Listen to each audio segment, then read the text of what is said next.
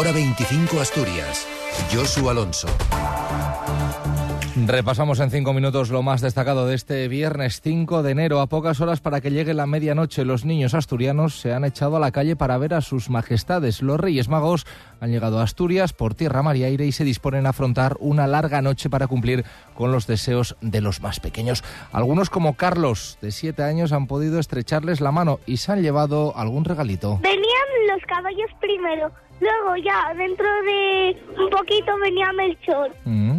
luego los tambores, Mm. luego Gaspar y en Baltasar una, una chica nos preguntó quién es vuestro rey mago favorito y yo dije Baltasar y me dieron chuches. Otros como Lola, Aitana y Bruno, de 8, 7 y 8 años respectivamente, tienen claro lo que piden, aunque en algún caso hay lapsus. Un popito eléctrico, sorpresas, Mm. o bueno, un chan, antes, antes un chándal, entrar al concierto de Manolo García, Muy bien. que no me acuerdo. Me he pedido un balón de fútbol, botas de fútbol, Mm. eh, juego para Nintendo Switch y, y etcétera. Más noticias a la espera de que el próximo lunes el Ministerio de Sanidad pida a las comunidades autónomas el uso obligatorio de mascarillas en centros sanitarios y sociosanitarios. El gobierno regional sigue apostando por la recomendación. Concepción Saavedra es la consejera de salud. recomendar el uso de la mascarilla en toda persona con clínica respiratoria y en los que no tienen clínica respiratoria, si acuden a un centro sanitario o a un centro sociosanitario o están en algún medio más cerrado o más concurrido, como puede ser el transporte público, recomendamos el uso de la mascarilla. Asturias refuerza la coordinación de personal y medios materiales ante la previsión de frío, lluvias y nieve en zonas altas para los próximos días. El consejero de Fomento, Alejandro Calvo, ha mantenido una reunión con el Comité Asesor del Plan de Nevadas para analizar la situación. Calvo asegura que la reordenación de las competencias del Ejecutivo les ha dado algunas oportunidades para su departamento. Tenemos algunas oportunidades de coordinación adicionales, ¿no? Que como decía, tiene que ver que el mantenimiento de las infraestructuras y que el servicio de emergencias estén bajo un mismo eh, paraguas administrativo, cosa que para nosotros es, es muy importante, ¿no? Y que nos permite, pues, otras oportunidades, ¿no? Que todos los trabajadores públicos que tenemos sobre el terreno trabajarán de manera coordinada para remitir información sobre cualquier incidencia. La nieve que empieza a provocar estragos se mantiene cerrado al tráfico de camiones el puerto de Pajares, mientras que el resto de vehículos deben utilizar cadenas al igual que en otros 14 altos de la red secundaria de carreteras, donde permanece totalmente cerrado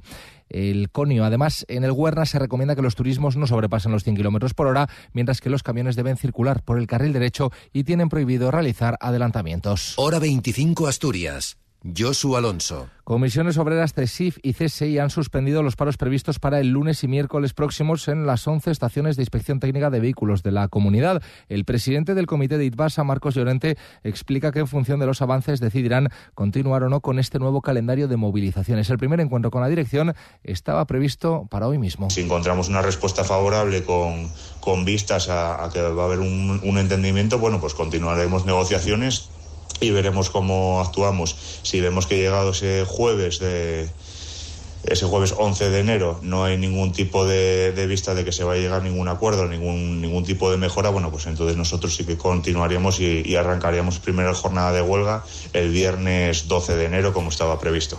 Y Asturias, la comunidad autónoma con mayor gasto per cápita para el sorteo extraordinario del niño, va a buscar mañana nada más y nada menos que reencontrarse con su decimocuarto gordo, un premio que se ha repartido 13 veces en la región y que no hace acto de presencia desde 2016, con un solo décimo vendido en Gijón. Fue 15 años después de que este premio tocara íntegramente en 2001 en la administración número 23 de Oviedo, el Gallo de Oro, ubicada en el barrio del Cristo, que repartió 50 millones y medio de euros. De aquella época, 8.400 millones de pesetas. Así que si mañana van a jugar, mucha suerte.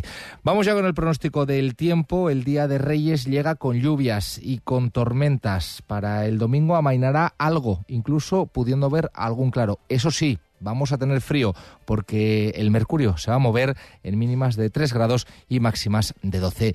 Llegamos a y media. Sigue la información en la SER. Muy buenas tardes y feliz noche de Reyes.